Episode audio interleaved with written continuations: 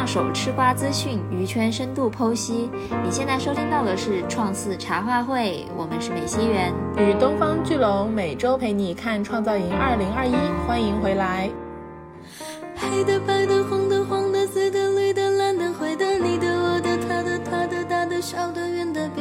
大到美国总统选举，小到我们就每一次的选秀活动，大家为什么会对 C 位或者是选出来的人这么的敏感？就是因为你一定程度上你不想被你不喜欢的东西代表嘛。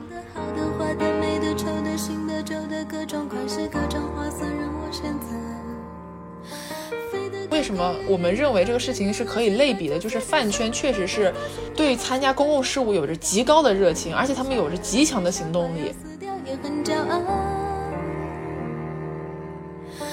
你不想说就别再说，我不想听，不想再听，就把一切誓言。大家已经习惯在网络上面打架了。打架已经不是单纯的就是说我要跟你打架，而是说他们需要通过打架去实现一种目标。就这个目标，不管是为了巩固一下我们内部的结构，还是说我们需要塑造一种我们的人物形象，就是它是一个有目的的，可以说是政治行为。就这种骂战和撕裂，它其实不仅仅是发生在饭圈里面，就是它发生在我们生活的很多议题里面。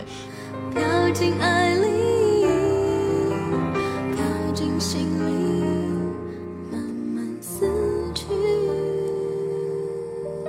粉丝之间可能会自称为家人，然后我们在说我们的偶像的时候，我们往往会加一个前缀，就是我们家。对，包括就是你认他是你的儿子、你的老公、你的老婆、你的弟弟，就仿佛整个就是一个家庭。这个体系其实非常儒家体系的一个逻辑，就是当我们成为了家人的时候，我们是有着最亲密的关系的，而且你是愿意为你的家人付出一切的。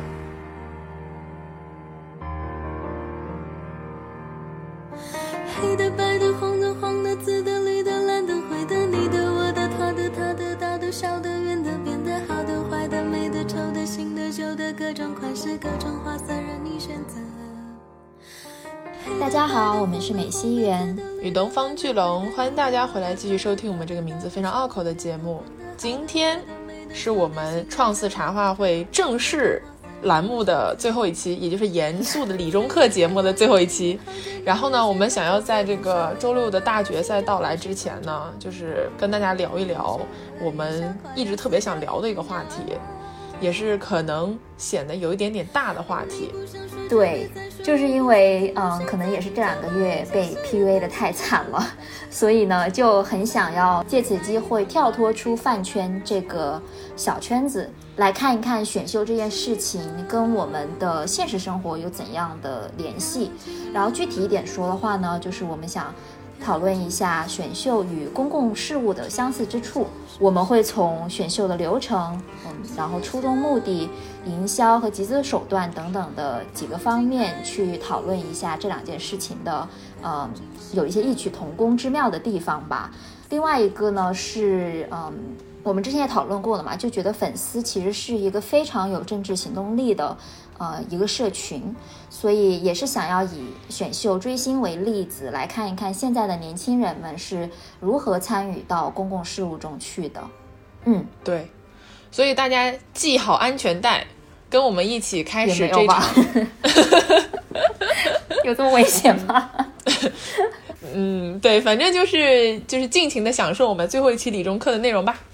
OK，所以我们当然要从就是最根本的问题讲起。也就是我们为什么觉得选秀跟很多公共事务真有相似之处？就是我们我们是为什么要去搞选秀？我们搞选秀的初衷是什么？那然后搞了之后，我们想要从这个当中获得什么？就是我们搞选秀的目标是什么？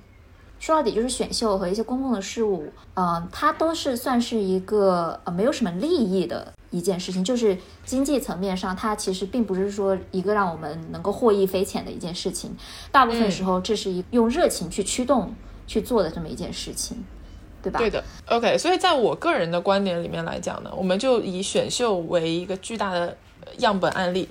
呃，搞选秀其实是自我表达的一种重要方法，就是因为在这个选秀活动当中，你是需要去按照你自己的喜好、自己的审美去 pick、去选择你喜欢的偶像或者你喜欢的对象，然后这个事情本身其实就是对于自我价值观输出的一件事情。那同理，就是说，如果你参与到一个公共事务当中去，打个比方说，我今天要为某某群体发声，或者是我今天想要通过我自己的力量改变某某事情，那其实就是说你在对这个社会的发展或者这个社会的现状去进行一个自我声音的表达嘛。所以本质上，我觉得都是自我表达的一个初衷，就是你都是从这个点出发，然后到了后面呢，你走着走着，就是一件事情，我们经常会发现啊，就是。事态的发展往往不是你想象的那个样子，就是你走着走着，可能就变得不是你初衷的那个样子了。所以到了最后，我认为，不管你是搞选秀还是你搞公共事务的目标，都是你要获得认可。在创四这个语境下面，我如果 pick 了一个选手，我最开始可能只是喜欢他，只想表达出我喜欢他这件事情，但最终你的目标一定是希望他出道，对不对？就是希望这个选手本身的价值、能力、魅力能够被大众所认可，也就是你自己的选择。被认可的这么一个过程，就是寻求自我认同感，可以这么说吗？我觉得也可以。就好像打个比方，如果我们在搞一个社会议题的内容，这个时候，如果我去 promote，就是我去推广，或者说我去宣传一个社会议题，我肯定是希望别人能够认同我对这个社会议题的观点，对不对？就我是希望我的这些观点能够实实在在的产生影响、产生价值，所以最终的目标一定是获得认可。对，但是这里有一个很有趣的一个小例外吧，我觉得就是厉老师，就是他的粉丝是为了什么呢？就是厉老师的粉丝，特别是这里特指就是给他打钱、给他打头的粉丝哈，给人一种感觉就是他，因为厉老师是不想出道的，他也应该是不适合这个 idol 这条路的人，对他不希望 idol 禁锢他的很多人生规划。没错，没错，在这样的一个情况下，一直给他打头的粉丝们，到底是为了说自己得到认可，还是说只是一个单方面的输出？就是觉得我只要喜欢就可以了，没有人能够管得到我。厉老师他怎么想我都不 care，我还会管你们吗？对吧？就是这是就是在网上经常会看到的一个论调，所以我觉得就是厉老师的这个饭圈是一个很有趣的一个一个特例。他特例的点可能就是在于什么呢？就是别家的粉丝。他们获得认可的方式是希望这个选手成团。厉老师的粉丝，他们希望获得认可的方法不是厉老师本身怎么怎么样，而是粉丝们作为一个集体被社会大众认可。就是说。这种感觉就像是我们一直对损丝的了解，就是损丝是很会玩梗、很会舞，就是厉老师的一众的人设，就包括厉老师现在所有的这个人物形象塑造，其实都跟背后努力的损丝是脱不了干系的嘛。就厉老师这个存在本身就已经是损丝努力的结果，就是厉老师能走到现在，已经说明损丝被社会大众认可了呀。嗯，就是简单来说，就是他们其实是为了让自己能够把厉老师推到这样的一个位置的这么一个能力。被大家所认可，对，我觉得是这个样子。嗯嗯，对，所以现在。厉老师不是在三顺的时候说，就是有点分寸感。然后呢，之后嘛，其实损丝的官方后援会是已经停止了所有的打头行为，就是说，因为他们在第三轮呃淘汰的时候就已经 all in 了，就是他们所有集资的钱在那轮都投出去了。这就是为什么厉老师是前十一的这个位置，因为他们确实是花了很多钱嘛。也就是决赛这一轮的 OP 就完全他们不会进行任何的打头，当然散粉去自发投票是另外一回事儿。对，然后在这样的一个大环境下面，其实他们就是已经感受到了，就是他们已经知道自己到这一步目标达成了。对，当然还有小部分极端的损失，就仍然在叫嚣，就是说非常失望，对厉老师脱粉，因为他不懂得感激损失为他付出的这些努力。就是说，当厉老师四十多岁变成一个庸，就是碌碌无为的中年人的时候，在床床上流着眼泪回想自己二十七八岁的时候曾经有过这样一次机会而感到悔恨的时候，他说到时候你不要怪我们，大家这种感觉，啥这种。Yeah，这是真实存在的言论。那这种就是他觉得他所做的这些事情没有被认可，你知道吗？就是他们参与这件事情的目标跟厉老师本人要的东西不一样，所以他们就是整个目标背道而驰。然后他们觉得就是没有得到应有的尊重也好，或者说是没有得到应有的承认，所以呢，他们会感到失望、失落，甚至有被背叛的感觉。这其实就是不被认可的一种心理表现嘛。嗯，你这个点说的很有道理。嗯，当然，厉老师我们是一个特例了，就大家都知道，厉老师在选秀史上都是属于一个特立独行的存在，对吧？呃，对于大部分的选手来讲，仍然出道是最大的目标。那对于粉丝来讲，送他们出道就是最大的目标。所以其实你可以把就是成团夜那十一个人就想象成他们是当选成功了的人，然后剩下的其他七十九个人就是在这个过程中每一个阶段落败的人。然后如果你使用了这两个词汇，你去对应其他的一些公共事务，你就会觉得非常好理解这件事情。对，所以当选与落败这个事情呢，就好像我们。到了周六的时候，他出道的这件事情，并不是他自己作为一个人出道了，而是代表着他这个人本身和他背后所有支持他的人这样一个共同的凝聚体，他们成功了的这么一个事情。就是打个比方，如果刘宇 C 位出道了，那就是刘宇和所有的鲨鱼姐姐他们共同的努力成就了这一件事情，所以他们这个里面包含的意义是非常大的，就不光光是一个人通过自己的努力成功了这么简单。对对对，因为我们在说选秀或者说选举，就任何这种带有选择性的一个组织行为的活动的时候，我们在选择的其实是一个价值观，或者说选择是一个审美吧。对，就比如说像你刚刚说的，如果刘宇当了 C 位的话，那他背后所隐含的意义，可能就是说，像刘宇所代表的这种中国风的东西，可能要崛起了。对，没错。然后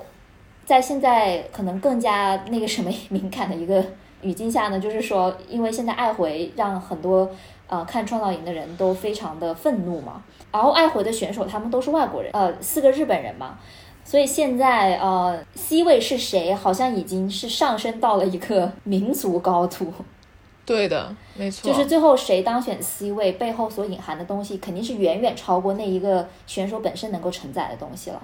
所以这也是为什么，就是我觉得在很多情况下，当我们可能自己不喜欢或者说不认可的一个人当选了之后，我们为什么会那么不能接受这件事情？对。然后把这个事情你把它放大到一个比较大的一件事情上，就是比如说美国总统选举，我们老说美国总统选出来的就是一个符号，它就是代表了一个立场，你是红还是蓝，民主还是保守，它就是一个道理啊。就是当川普当选的时候。为什么这么多人会非常的不能接受，甚至就觉得不可相信？就是因为他所代表的那些价值观跟很大一部分人是格格不入的，背道而驰。背道呃，对，是背道而驰的。当这么样的一个人成为了美国总统之后，如果你作为一个美国公民，肯定会觉得他怎么可以代表我的意见呢？对的，就他怎么可以代表民意？嗯，没错，是啊，所以这个就是。大到美国总统选举，小到我们 就每一次的这种呃选秀活动，大家为什么会对 C 位或者是选出来的人这么的敏感？就是因为你一定程度上你不想被你不喜欢的东西代表嘛？对对，因为所选选出来的人，他一定是代表，他不一定真的代表民意，但是它的那个所承载的意义，就是说它是代表了民意的。没错。这也就是为什么我们上一期其实讲了嘛，就是说所谓的这个摇号啊、自动选秀啊，这为什么我们这么讨厌？是因为我们希望我们是一个民选的节目，就是我们希望我们这个节目能够反映出我们的价值观、我们的选择。对对，没错，民选这件事情在这里非常重要，就是这个原因。嗯嗯。然后其实如果我们看一看，就是整个选秀的这个操。操作流程就是他在选秀中的各个环节，你会觉得非常的呃具有公共事务的这个色彩。对的，比如说吧，第一件事当然就是当你喜欢上一个人的时候，你可能会做一件事情，就是去寻找组织。对，寻求组织就好像是你当你喜欢了一个选手，你肯定会希望去分享你这种喜欢这个选手的。这种感受对不对？你希望有人能跟你去 share，就是说我们为什么喜欢他，喜欢他哪里，他为什么让我觉得很好？就你要去分享你的心情啊。Solo 追星是比较寂寞的一件事情，虽然很自由啊，当然，所以这个时候很多人其实就会去寻求同伴，就是说找到饭圈嘛。这个时候就是饭圈形成的一个大的一个基准。然后当你组成了一个社群，就比如说我们还是拿刘宇来打比方，就是刘宇的粉丝鲨鱼姐姐们，他们组成了一个社群，一群喜欢刘宇的人聚在一起，那他们就要为刘宇做事啊，对吧？他要为刘宇去付出。那付出的时候，任何一个社群，任何一个组织都是需要有架构的。这个架构它一定是是一个金字塔型的结构，就跟我们社会上所有的架构一样。所以，在这个时候，金字塔顶尖，也就是说负责组织这个大社群的这个群体、这个单位，就是后援会嘛。对，就是后援会要担负起所有的决策的任务，要担负起所有的对于筹款等等一系列后续活动的这种分配的能力。而且像任何一个粉丝社，就是粉丝集体都有自己的名字，就所谓的粉丝的名字这件事情，其实非常社群。因为当你们聚在一起的时候，你就不单单是一个刘宇的粉丝，你就是一个鲨鱼姐姐，你有一个名号，你知道吗？我们都是一样的人，我们拥有一样的名字，这件事情就是你通过这样就是非常内化的方式，拥有了一种认同感。对对对，但是呢，在任何的一个群体中，就即使是两个人，他都会有意见不同的时候嘛。更不要说是这么大的一个粉丝的一个社群了。那当这么多众口难调，然后有很多不同的意见的时候呢，那肯定是需要有一个人愿意去担起一个责任，就是怎么样去统一大家的意见。因为在选秀的这个语境下，会有大家都是有一个短期的目标，就是要送他们喜欢的这个 idol 出道。对，那。一定会有，会需要有人站出来进行一个统筹以及算是领导的一个作用吧。对，嗯，这就是为什么会有很多的所谓的我们叫粉头，或者是站姐，或者说有话事权的人，大粉。对，是的呀，因为他后续就是说，我们也说了嘛，短期目标是非常重要的。这个短期目标就导致了他们必须要非常实际的看待饭圈的结构问题。而且很有意思点就是，即使是后援会，就是后援会的组成，其实也是民选出来的。当然，对对对，都是超话大粉投票嘛。没错没错，就所以说，呃，现在粉丝后援会或者说粉丝社群内部的一些结构，很多其实是借鉴了我们现在实际生活中会出现的一些架构，可能是公司的架构，或者甚至是一些政治体的一个架构。对的，有的人是搞什么三权分立啦，有的可能是，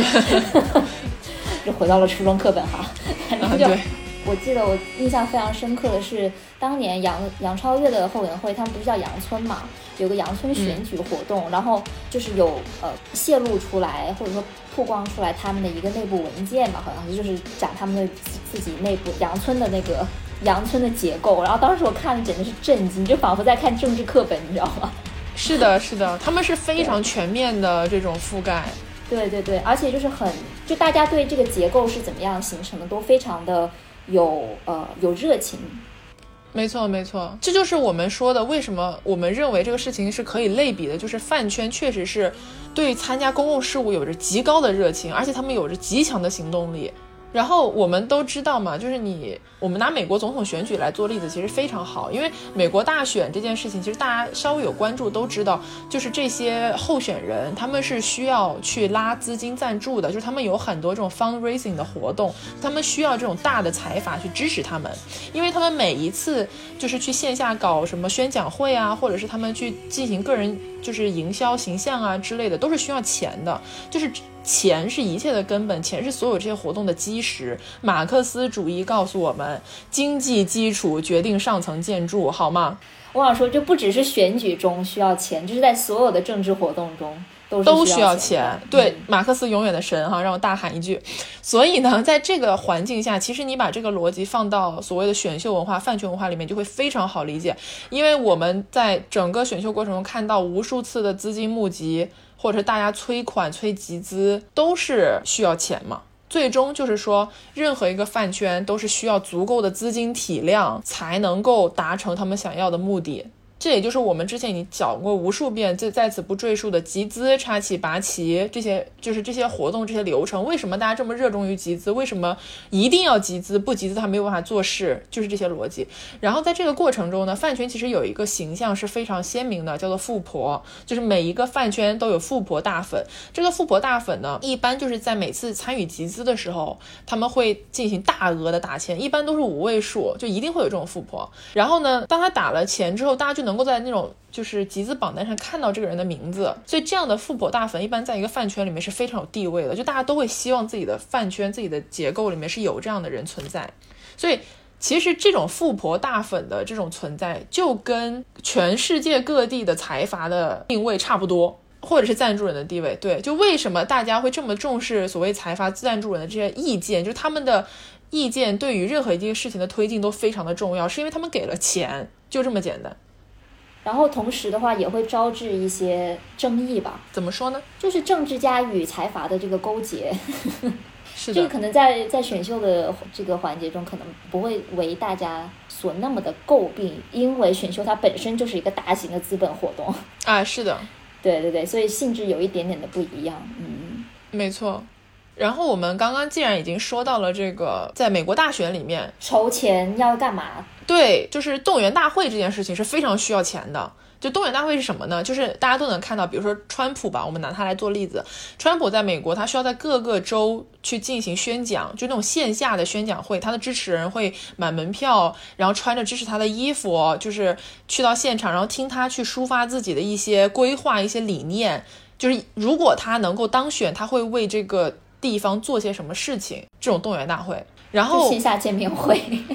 对，没错。其实如果你放在饭圈来讲，它就是线下见面会，对不对？就是大家就是近距离接触自己的 idol，然后听这个 idol 就是去表现这样子。对，我觉得呃这个类比非常的正确。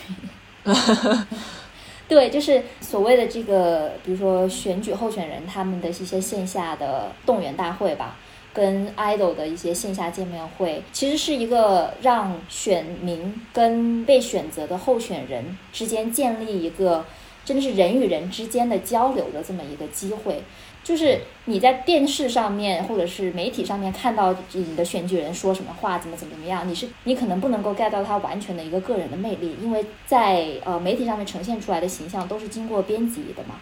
对。然后现在我觉得大家是越来越在乎真实感这件事情。所以，当你能见到真人之后，然后在现场感受到他的所谓的克里斯玛，嗯，之后，呃，能够建立起的连接是更加深刻的。对的。换句话说，就是这呃线下的一些见面会、一些活动，其实就是一个亲民、建立亲民形象的一个一个过程吧。对。然后与此相对应的话呢，我觉得是公演舞台，或者说，如果要放在 again，就是美国选举这个。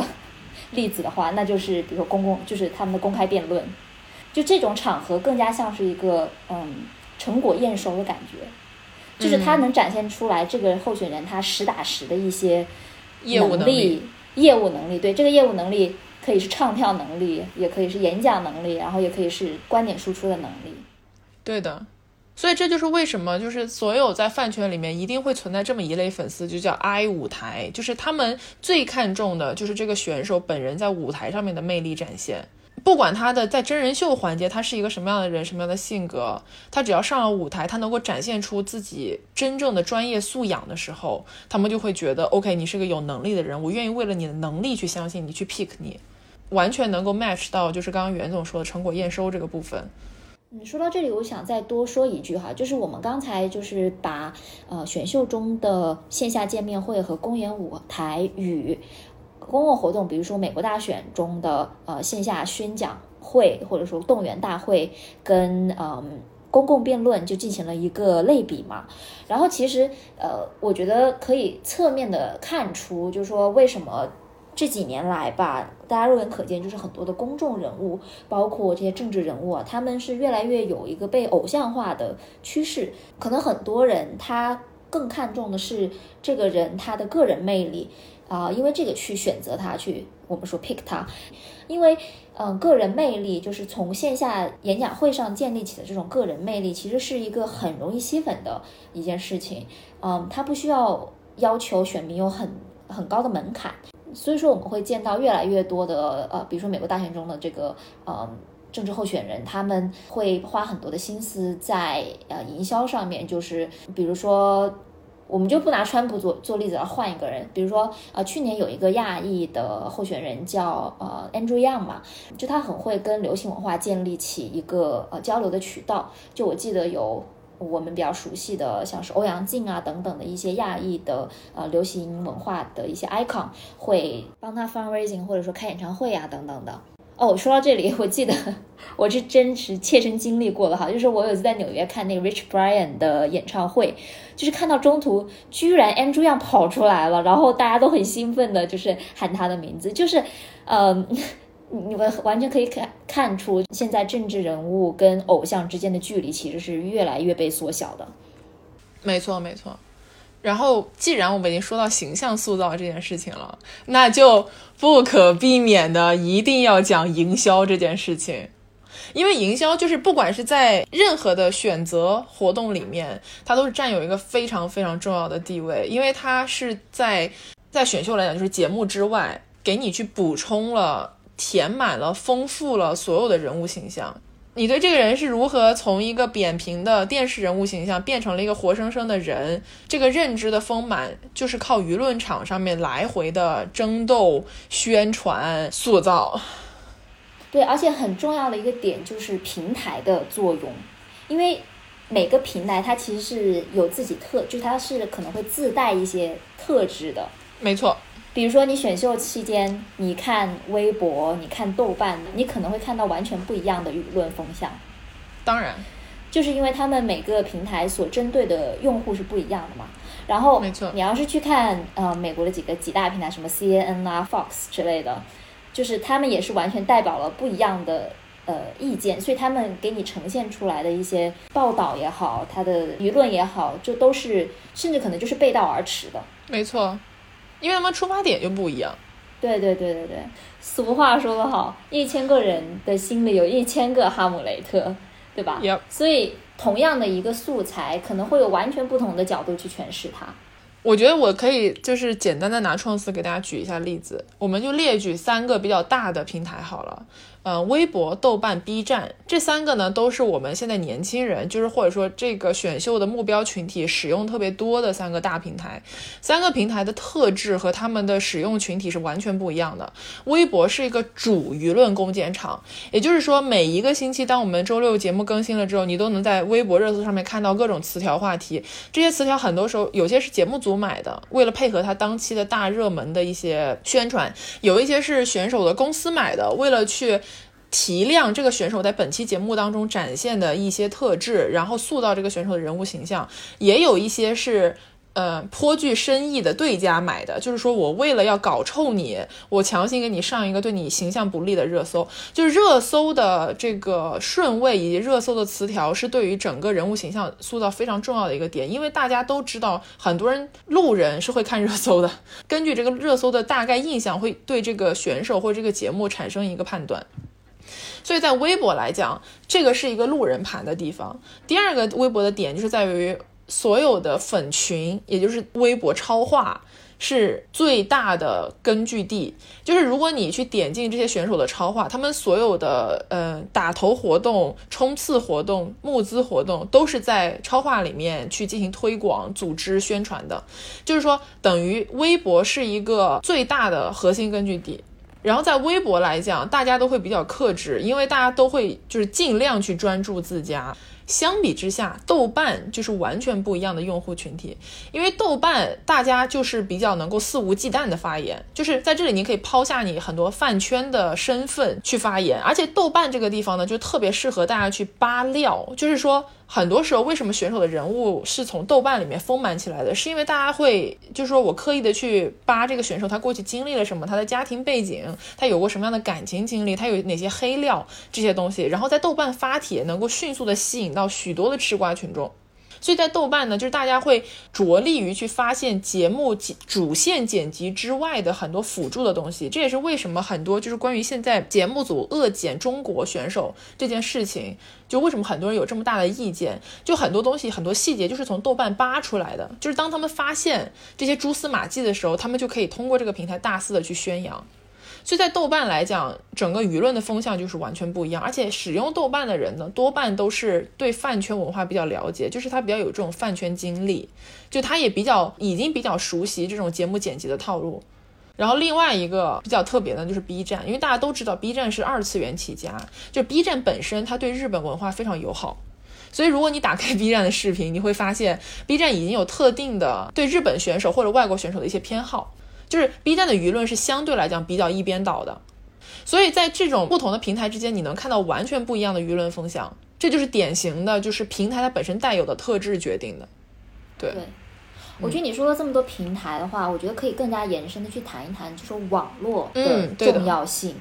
是的，因为其实网络可能在一开始的时候，它更加是一个做辅助作用，就是辅助所谓主流媒体的一些报道。对，但是现在发展到现在的时候，网络其实已经成为了现代人他参与公共活动的一个主要形式。就先不说饭圈选秀这些事情了，就是我们在现实生活中，比如说看到就得知一些呃一些社会新闻，往往都是从微博上面发酵起来的，通过转发、评论啊等等讨论，才进入到大家的公众视野。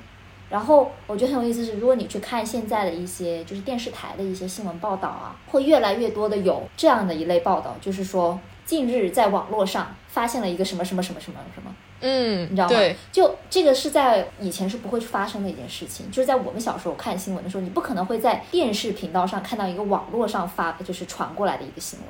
对的，对的，对吧？就是网络的它这样的一个它的灵活性、它的广泛性、它的一个呃呃匿名性，传播速度非常的快，它降低了大家参与公共事务的一个门槛。是的，以前可能大家去参加公参与公共事务，可能就是要上访啊，就是有点像对我就是你要打官司，你要走到街头，对对，你要你要去走到比如说市区里面，然后可能比如说或者甚至是你要走到北京去，然后去政府对找到他们的工作人员，找到领导，去打电话等等的这样的一些方式，对吧？但是现在有了网络之后，它省去了所有的这些繁琐的一些环节。是的，为什么说粉丝群体是有极强的一个政治行动力？嗯，是因为粉丝群体往往是年轻人嘛，然后他们是最先熟悉网络工具或者说网络平台，就是能够熟练运用这些网络的东西的人，对的，就他们是最走在这个什么技术的最前沿，哎，对，或者说媒体的这个最前沿的这么一批人，嗯，就他们最能够运用新的方式去开拓新的一些话题的讨论。嗯，是的，对，但是呢，呃，网络也有一个弊端，就是肉眼可见的，它让我们现在生活的这个世界就越来越撕裂。很大的一部分原因，呃，是我们刚才说平台，平台它的取向不同，然后我们在这些网络平台上面所能看到的东西是不一样的，接触到的信息是不一样的。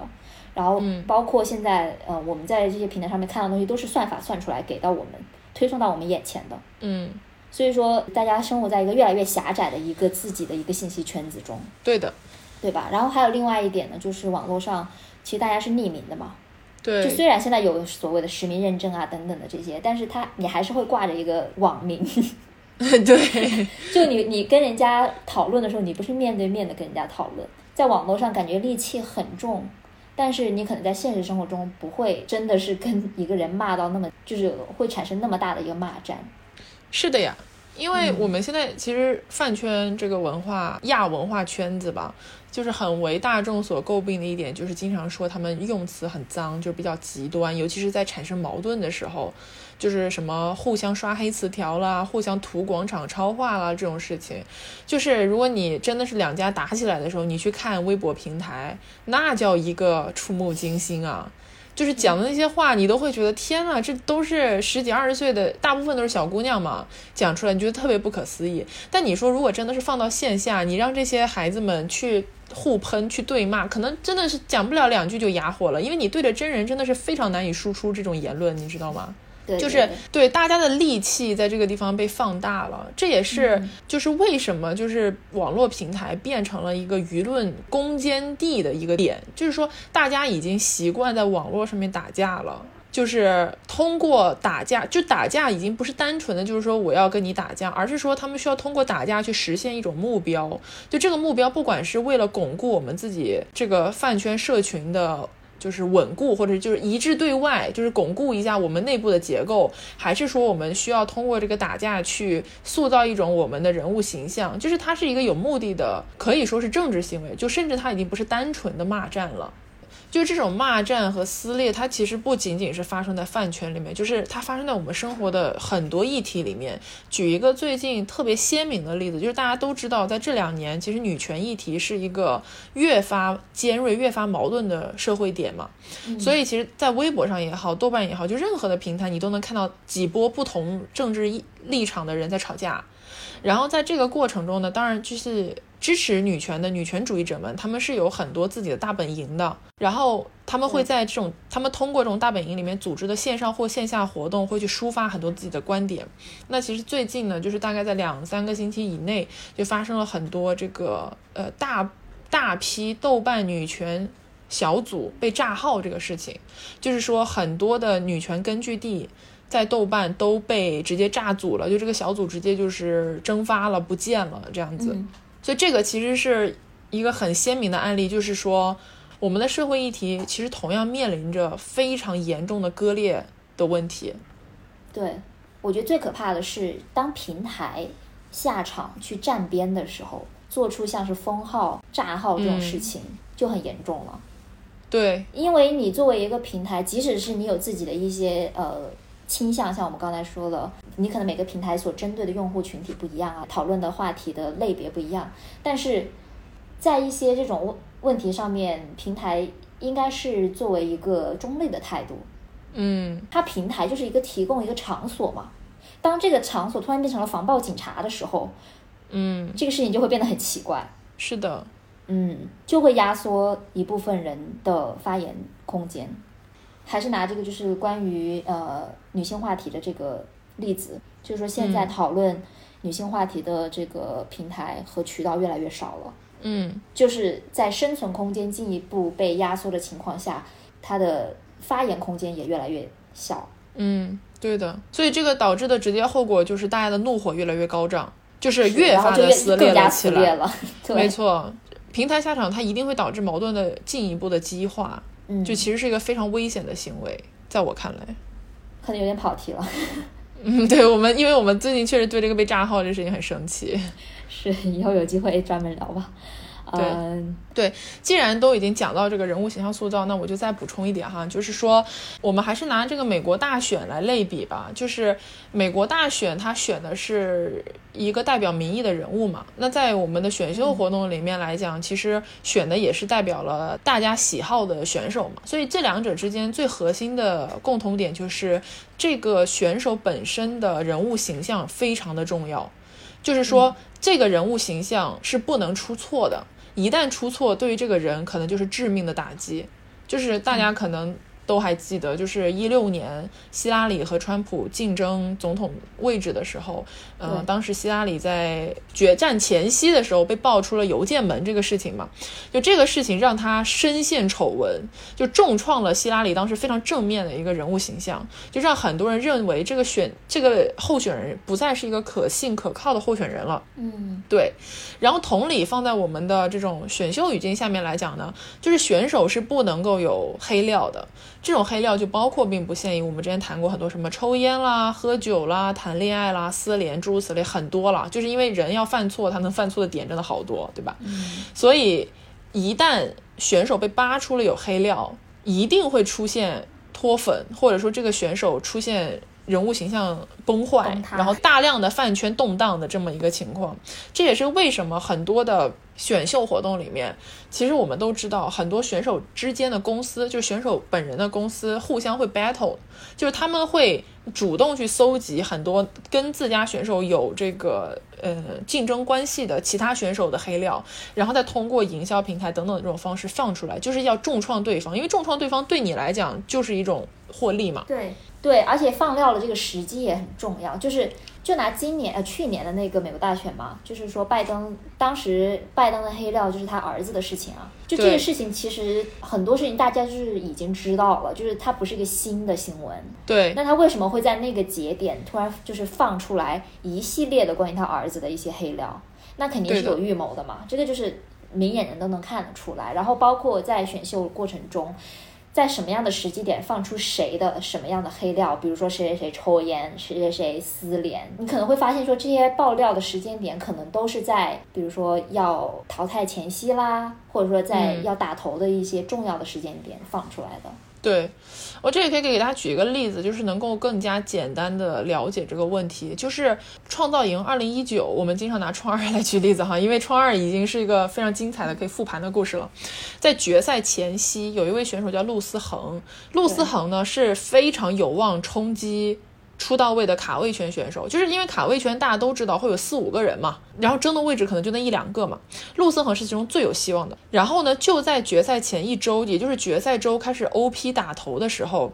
就网上突然就扒出了陆思恒以前的微博号，就是他在六七年前点赞过一些那种美女的微博，然后可能有一些那种不是很恰当的直男言论，就是开一些小小的黄色玩笑，诸如此类的。然后这些黑料爆出来，对陆思恒当时的形象真的是一个重创，就一夜之间他就变，他就从一个很开朗的那种，就是所谓有点点喜剧人的那种 MC 的形象，变成了一个小屌子，所以。当时就有很多人说，就是为什么我们要选一个这么糟糕的人进出道位？然后陆思恒就是因为这个事情马上就凉掉了，就是在决赛的时候，他最后应该是卡十二没有出道的这么一个状态。所以决赛周爆出的那个事情，如果是没有预谋的，就确实很难让人信服。对，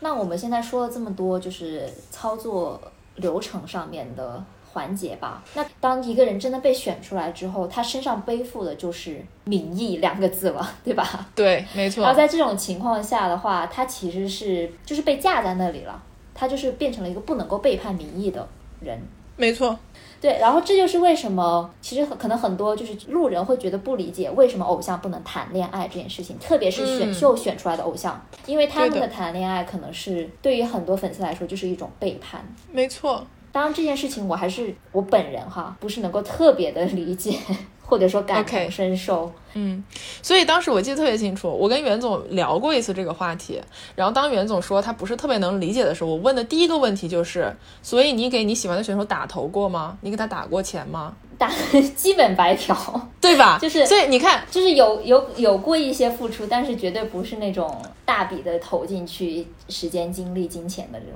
对，所以这个就是我的点，就是说，虽然我我本人的态度不重要啊，但是我是能够理解这件事情，就是为什么偶像不能够谈恋爱，是因为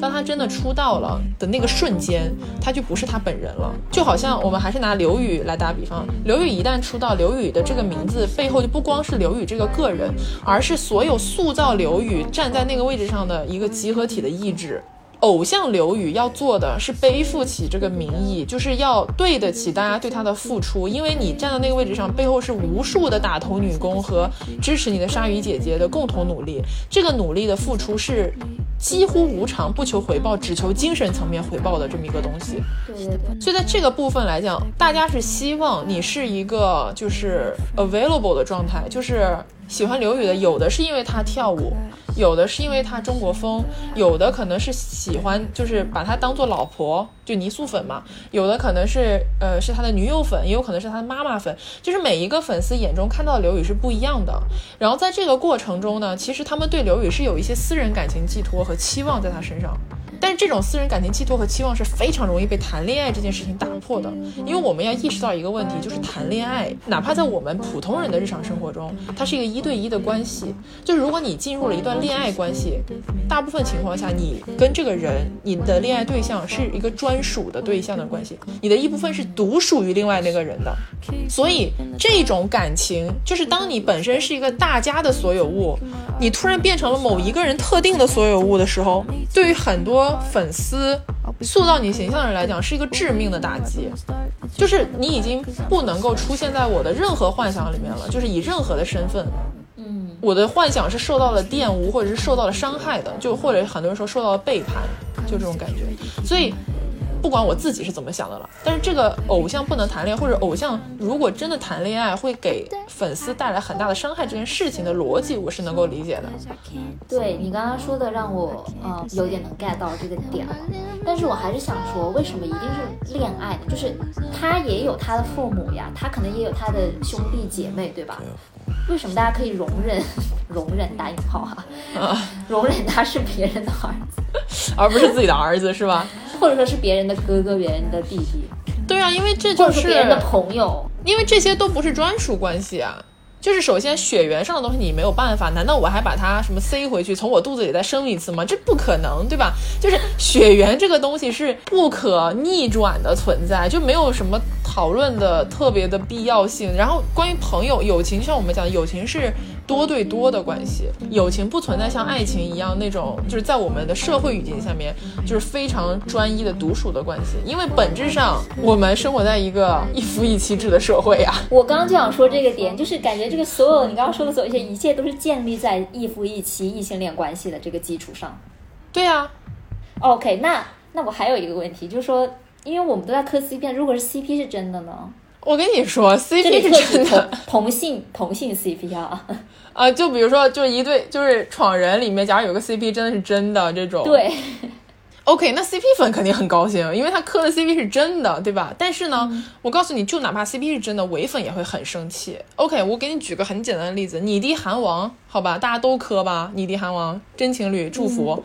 但是你知道有多少米卡的粉丝讨厌沸羊羊吗？就是他们是真情实感的讨厌沸羊羊，就是觉得米卡对曾涵江付出的太多，就是觉得米卡为了这个人给出了自己多么独特的一个部分。我是真的见过讨厌沸羊羊的米卡粉丝，就是不愿意提起。就我还很我还很不会看眼色，我还问他，我说就是你你是卡姐姐，那你喜欢就是你弟韩王吗？他就是非常生气的跟我说，我可讨厌沸羊羊了。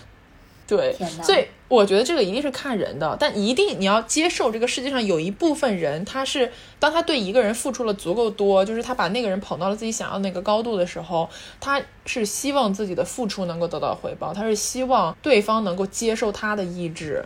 这种接受意志的感情，其实就有点像部分极端粉丝，就是说他们对厉老师不愿意出道这件事情很生气嘛，就是因为他们觉得厉老师不愿意接受他们的意志。而且我们刚刚说到一夫一妻这个问题嘛，就是很多人就觉得说这个粉丝喜欢偶像，然后偶像谈恋爱或者偶像怎么怎么样，然后粉丝就会很生气，就好像是单方面偶像出轨了这种感觉。但实际上这种关系是双向的，就是我打个很简单的比方，出轨吗？对呀，他就是双向出轨。就打个比方，其实我们都开玩笑说全网三百秀粉，秀粉是之间会爬墙的。就一有个新选秀，我可能就从我去年喜欢那个哥们儿或者姐们儿，就变成了现在喜欢的这个孩子，对吧？然后呢，其实很多时候，你尤其是你去 B 站这种看视频啊，你就会看到，比如说 A 偶像的视频里面出现了 B 偶像，然后呢，这个时候一定会有弹幕写的是那种，他是，天呐，作为一个 B 偶像的粉丝，我感觉我出轨现场被抓了，能理解这个逻辑吗？就是因为他看的是 A 偶像的视频，就是他会很自发的，就很多人玩这个梗，就是说，哦，我就是什么我。被我的原配、被我老公或者被我老婆看到了，这种感觉就是好内疚，什么让我出轨三分钟之类这种感觉，很多人会玩这个梗，就是粉丝他自己其实也会有这种就是所谓的出轨的这个概念，就是因为他对他所付出的这个偶像不完全忠实，就他又有了别的新欢、别的对象，他爬墙了。嗯，对，这也是为什么就很多人说偶像需要营业，就是很多偶像他意识到，就是说他的粉丝是会就是流失的，就是粉丝。的热情，他也要做出什么来留住自己的另一半？没错，没错，就这种感觉。所以说到底，现在这么多的，就是关于谈恋爱的争执、争论、争论，说到底就还是我们刚才说的，就是异性恋一夫一妻制的结果。没错，大家来大乱斗吧，这样就不会吵架了，Love and Peace。对，没错。这就是为什么大家会区分身份啊？就比如说 A 偶像可能是我的老公，但是 B 偶像应该是我的儿子，就是会有这种。我们组成了一个家庭，对。对你说到这个，你刚刚说到家庭就是家人这个点，我觉得是就是内云中非常独特的一件事情。嗯，就是我们会叫，比如说粉丝之间可能会自称为家人。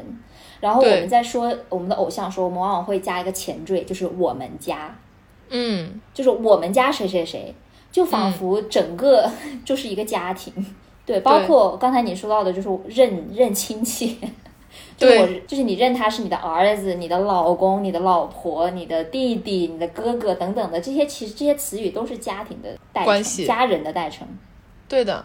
就这里我我想给这个 credit 给到一个我们的忠实听众以及我们那个很好的朋友，对这个。朋友呢，他之前就讲过一个让我很醍醐灌顶的话，就是因为他不是在这个大陆的环境下生长起来的，然后当他进入到这种就是内娱的环境的时候，他说非常奇怪，为什么大家都要以家人互相称呼，就是感觉很奇怪，因为这个体系其实非常儒家体系的一个逻辑，就是当我们成为了家人的时候，我们是有着最亲密的关系的，就是我们所有的结构都是以小家为单位发展出来的。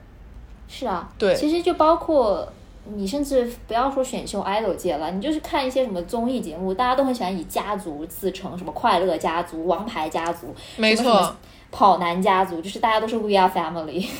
对的对的，所以这个就是一个非常大的文化氛围下面的一个选择的问题。然后，因为其实就我这个朋友呢，他就觉得很奇怪的一个点，就是在于，因为你就是。进入了一个饭圈之后，你跟一群陌生人，就你们素不相识，就因为喜欢一个共同的偶像，然后你们就变成了家人，然后你一定要，你知道那种感觉，然后你一定要称呼这个偶像为你的儿子，或者是就你要定位他，不管这个定位是家人的哪个部分，你一定要定位他。内娱中的这种家族情怀，对我觉得这个很有意思。对，而且这个家人的氛围有一个很大的好处。就是在我们的社会环境下，你是愿意为你的家人付出一切的。当你把偶像就你们变成了一个家族，你是愿意为他做很多很多事情。如果你只是说我喜欢他的魅力，或者我喜欢他的长相，其实这种喜欢的连接是很单薄的。但是当他变成你的儿子、老公、老婆、女儿 whatever 的时候，你可以为他赴汤蹈火。嗯。然后这一点其实就是说，我们刚刚不也讲到了，就是关于偶像意愿和粉丝意愿这个问题。如果你把它放在一个家庭的环境里面，它变得非常好理解。就打个比方，我是我把他认我的儿子，我的偶像是我的儿子，然后我我一切都是为了你好啊，我是真心的站在我的立场做的一切事情都是为了你好。但是你居然还有自己的意愿，对，没错，就是。呃，刚才我们在说，就说偶像不能够背叛民意这件事情嘛，就除了谈恋爱谈恋爱之外，还有一个背叛的点，就是说他的意愿居然跟我的意愿是不一样的，对，就有这样的一种心态嘛，对吧？对，我觉得一个很好的一个例子就是周震南，他之前不是呃跟粉丝吵架嘛，对，就是因为他自己本人很想做团，然后呢，他的有很大一批伪粉。就不想不希望他做团，希望他能够 solo，嗯，然后就会在嗯他们出团体活动或者说出团专的时候，会产生很多的争议，然后甚至是有一次就直接是在周震南好像直播的时候吧，直接就是跟粉丝就是互相怼起来了，就套用到你刚才说那个就是家人之间妈妈跟儿子的吵架这种氛围，就觉得很。对，就其实很能很好理解了。嗯，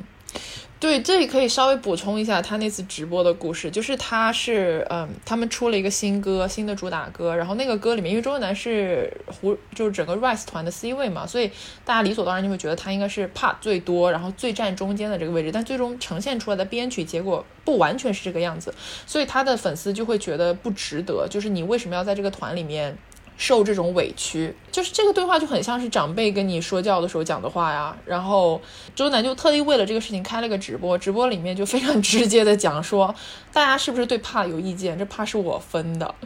就那种感觉就很像是叛逆的儿子。对，就突然就有种你想让我报什么大学？哦，不好意思，我自己有别的想法，就那种感觉，你知道吗？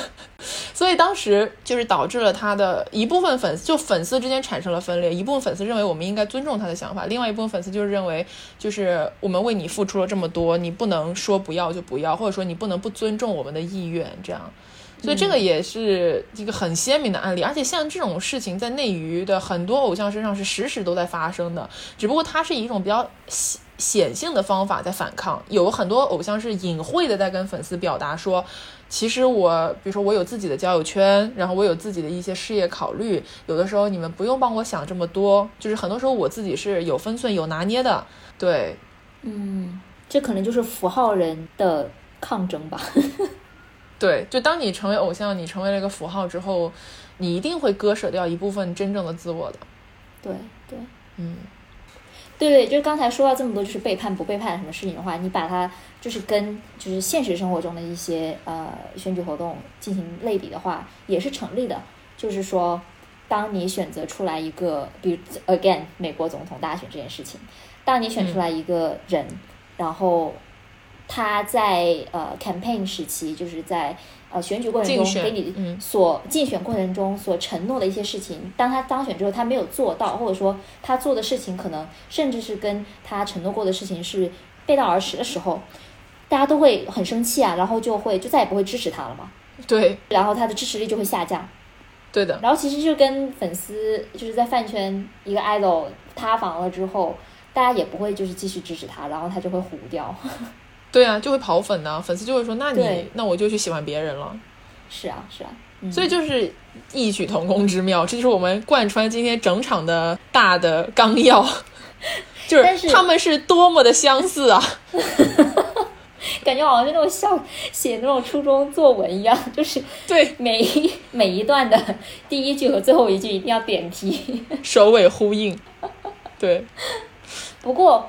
就像我们写作文一样，当我们写完我们的论点之后，一定会有一小段来讲反例，对的，对吧？我觉得我们也可以讲一下，就说嗯，它的哪一些不同之处了。嗯，不同之处有什么呢？其实最大的不同就是说他们影响力的这个体量的问题了。嗯，当然，因为 idol 虽然它有很重要的意义，就是它代表的是流行文化，它代表了一个呃文化风向、审美趋势，嗯但是一个总统他能够决定的事情可太多了。那是的，就或者不说总统吧，就是说，比如说学生会会长这种，嗯也是算是半个选举出来的这么一个角色，对吧？他也是嗯能够起到，就是能够实实切切的影响到很多人在学生时期他校园的生活。没错，没错。所以当然了，我们只是就是在做一个平行时空的类比，这种感觉，那并不代表说他们就是完全可以划等号的关系。只是，呃，我觉得可能最后我们的初衷吧，就是想要告诉大家，很多人说这个饭圈文化或者选秀文化，它是一种亚文化，就尤其是针对年轻人的受众群体的这么一种亚文化。但实际上，这种亚文化正在反向的影响到我们很多的主流文化。就是甚至它跟我们主流文化的很多逻辑是异曲同工的。或者这么说，就是它其实是一个双向影响、互相影响的一个过程。对，就在饭圈里面发生的很多事情，它的话术，它的呃反黑、爆黑料，然后怎么怎么样的一些所有的事情，它其实是受到了外部的启示的。没错，没错，就是外面是怎么做的，那我就有样学样了。没错，没错。而且我这里也特别想为饭圈女孩哦这个群体证明一下，就是其实很多人对饭圈女孩是有很多偏见的，就是觉得她们呃脑残啊，然后戾气特别重啊，就是不会睁眼看世界。其实真的不是，就是如果你去了解饭圈文化，他们是非常能干的一批人，因为你要知道选秀过程中做出来的所有的决策，包括所有后续的跟进，这些都是需要实施积极的能力的。就这些人，饭圈女孩很多都是学生嘛，高中生、大学生，这是主力群体。就是当他们走出了校园，走到了社会上的时候，其实他们具备的这些能力是能够在社会上发光发热，就是有很好的运用的。就是如果我是老板，我们之前讨论过这个问题，我们如果招聘。我是我，如果他有饭圈经历，就比如他是饭圈的某些管理层，或者是他就是在饭圈里面做过各种，比如说美工啊，或者是文案诸此类，这都是非常实际的能力，这就是社会运用呀。所以我这里就是特别想为他们证明，然后我也觉得就是在这么一个花样年纪吧，有读书时代嘛，就是你去喜欢一个偶像，其实真的不是一个可耻的事情，就是他真的能给你的生活带来很多新的体验。就大家没有必要对这个亚文化圈子有这么多偏见。嗯，而且就刚才也提到了嘛，就是说粉丝群体他们是年轻人，说的那个一点就是他们是未来的希望，你懂？哎，对的，对的，是真的。就是在饭圈中的这种极其强大的信念感和行动力，是可能很多人都缺失的一个东西，包括参与公共事务的热情，没错，其实是一个很难得的一件事了。嗯，所以我还是很珍惜这种存在的。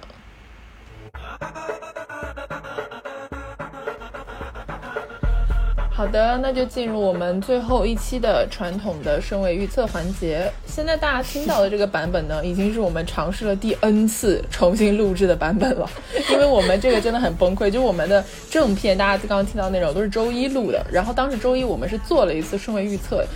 结果呢，就说周二有可能要放排名，我们说那我们周二再来试一下，然后又说周三要放排名，就是每一天我们都在说这个排名究竟放不放，这个纠结当中度过，然后到了周三晚上八点，它终于放了。然后这个排名让我们也不能说大吃一惊吧，反正就有种什么呀这个排名。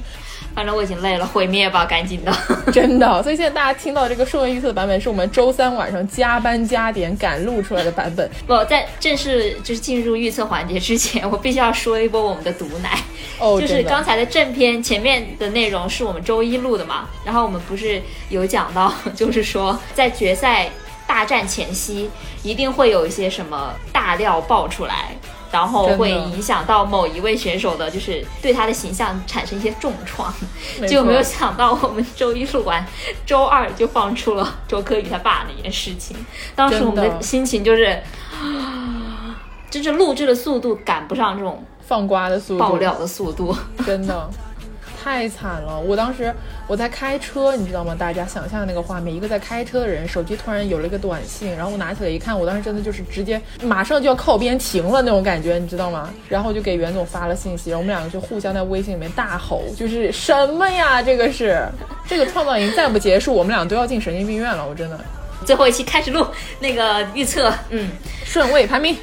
你先说。呃，我先说的话，就是我们以周三晚上八点放出来这个版本为蓝本哈，来看一下我们觉得最后可能会出道的人。首先以现在这个态势来看，刘宇 C 位已经是势不可挡的一件事情，因为之前公认能跟他争 C 的就是一个周柯宇，但是现在太子已经就是因为这个事情发生了之后，他的公众形象有了很大的一个损害嘛。所以呢，争 C 我觉得是很难了。别说争 C，可能高位都是比较难的一件事情。所以我们也能看到今天排名太子是第九位嘛，这个是感觉像是一个信号。所以如果刘宇是 C 位的话呢，那左右两护法第二、第三肯定是一个中国人，一个外国人。二三的话，我还是比较倾向于外国的护法是赞多，就是我认为力丸和米卡还是会下降的一个状态，就是赞多会往上走。然后为什么呢？我觉得可能有好几方面吧。第一个是赞多确实实打实人气很旺，因为我去过线下嘛，就是说线下赞多的这个应援什么的，就确实让你感觉到他的人气非常非常高。然后还有就是赞多他跟刘宇的这个好多与美的 CP 加持，我相信在未来两年一定是继续会营业的，而且他们俩确实关系也是 OK 的，就是没有道理让他们俩隔得太远，你知道吧？然后在这个情况下嘛，那另外一个护法位现在看来能冲上来的不是博远就是林墨了。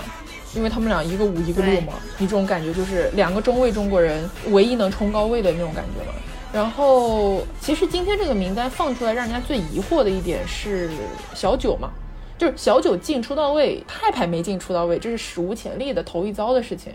因为我们一直每一次的预测都是派派是铁出嘛，小九不一定嘛，小九危险。然后结果现在的感觉是局势反过来了，所以我对这个派派是冲进出道位，我还是有信心的。就我觉得，包括今天排名出了之后，他马上尹浩宇排名就上了热搜，诸如此类，其实是感觉像是一个虐粉的一个操作，就是他还是会往上走。但是他往上走，他是会把小九挤掉呢，还是他会挤掉别人的位置？泰国双出呢？这个就是大家要考虑的问题。对，嗯，然后庆联应该是出不了。时至 今日，我们对，因为主要是因为爱回他们四个人不可能都出啊。对，而且我可能是我个人一直有个诡异的想法，就是袁总已经批判我这个想法很长时间了，就是我老觉得力丸很不稳，虽然他现在第二，你知道吗？真的就是我不知道为什么，就是可能是我看了太多的瓜呀，还是怎么样，就我总觉得力丸是不稳，就他不一定是铁柱，那我就觉得，嗯，那其他人周柯宇、张家元，我觉得应该是能出的，奥斯卡。奥斯卡不一定啊，我希望奥斯卡出。我觉得如果熊熊不出，他从第一季被骂到现在，那真是被白骂了。就是他出，你骂他皇族，我觉得行，那他就单着。但他如果不出，那真的是白被骂了三个月。对啊，对，所以我支持他出，好吧。然后下面就是你看，现在看出道位下面的人，就是你能有冲上来的势头的人，派派不说了，甘望星、张新特、吴宇恒，我觉得就这几个。A K 我觉得不可能，就是哪怕 A K 一直在十二、十三这个地方徘徊，我仍然觉得 A K 不会出道。他是一个就是障眼法，我感觉是这样。所以就看下面这四个人谁有机会冲上来。嗯，你来开始你的分析。出道位里面，我觉得比较不稳的是小九、庆怜跟奥斯卡。先说庆怜吧，就是还是说，因为我觉得爱回不可能四个人都出。嗯。那庆怜的机会是比最小的吧？我觉得，那他这个位置空出来的时候，谁上呢？我觉得底下能上来的人最有可能的是派派。那派派上来之后呢，就会面临一个问题，就是说泰国人是双出还是嗯只出一个？对对对，对吧？然后这里就是我就立一个 flag，我希望他们双出，所以我就奶一波了。OK，奶一波的话，那我也会奶奥斯卡，所以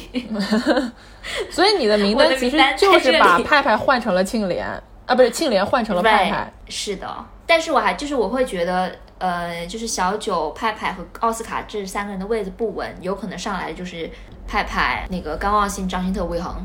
按照他们现在的排名顺序的话，嗯，是的。就是还有另外一个干扰因素呢，就是大家都知道俄系空降也嗯不能叫空降吧，反正就类空降是一个小小的传统啊，而且今年一直就有这个空降的流言蜚语，能空降上来的自然是从来没进过出道位的。就是现在下面排名里面，我们刚刚点名的四个人没进过出道位的只有张新特和吴宇恒，所以这两个人其实每次说空降，他们俩都是被谈的最多的两个人。特别有意思，就我跟一个朋友说，我说这个吴宇恒不知道能不能出道，然后他说吴宇恒铁出道呀，吴宇恒就算空降他也会出道。然后我说为什么这么肯定？然后他说赵薇都来决赛了，吴宇恒能不出道吗？赵薇还把张哲瀚带来了，搞这么大阵仗，吴宇恒不出道像话吗？然后我当时就觉得你这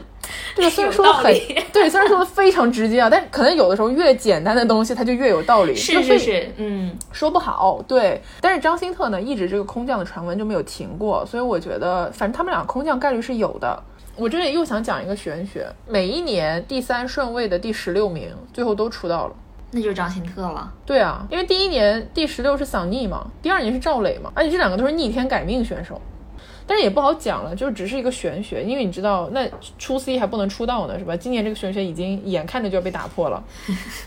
嗯，但是如果考虑一个很客观的因素啊，如果是泰国人双出，爱回出三个，泰国出两个，就是纯外国人就有五个人了。我觉得这个不可能，因为大家可能就已经随着赛制的这个越发的魔幻啊，很多人都忘记了，其实俄最开始搞过分赛道这件事情的。分赛道当时说的非常明白，不是八加三就是七加四，也就是说俄的底线就最多就是四个外国人。如果是因为在这个分赛道里面，当然就是像太子和奥斯卡这种，他是虽然国籍是在外面，但是他从小在这边长大的，就算是国内赛道嘛。如果按照这个分赛道的想法，你就考虑外国人最多出四个。出四个爱回，如果出了三个，那真的泰国人只能出一个，最多出一个有个。道理。对，所以我觉得泰国双出的话，就是爱回出两个，就是没有力丸。你真的跟力丸有仇？不是我跟力丸有仇，是因为所有的人都说爱回，不知道为什么他不一定就能出三个，好吗？那我来一下我自己的纯个人判断的 version 吧，就是虽然可能大家听着觉得很离谱啊，好吧，但我努力，然后排名不分先后，我想到哪儿说到哪儿。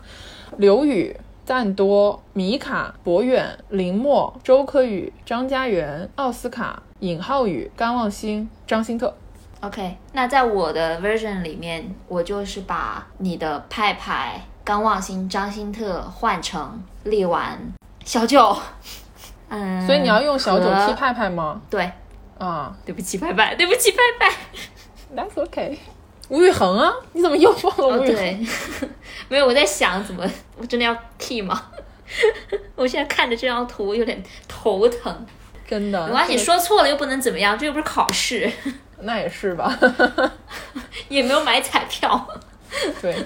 确实是。行吧？那我就奶泰国双出，好，再加一个，哦，就这样了。对啊，泰国双出你加不了了呀。OK，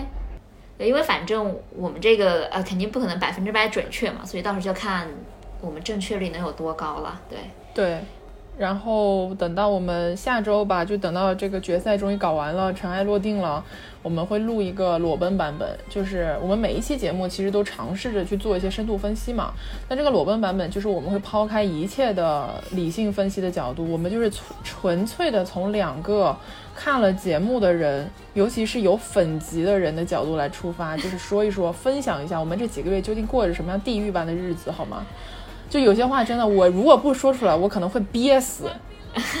下期就是我的吐槽大会专场，我跟你们说。对，然后就希望大家这个周六能够跟自己的好朋友一起，然后有一个很良好的决赛体验。然后我们非常期待周六在群里面跟大家互相吐槽这个决赛的情况。然后希现望就是场给你表演一个哭戏。真的，然后就希望大家不管，因为我知道大家的 pick 都不一样嘛，但是就是自己 pick 的孩子都能有好的结果。嗯，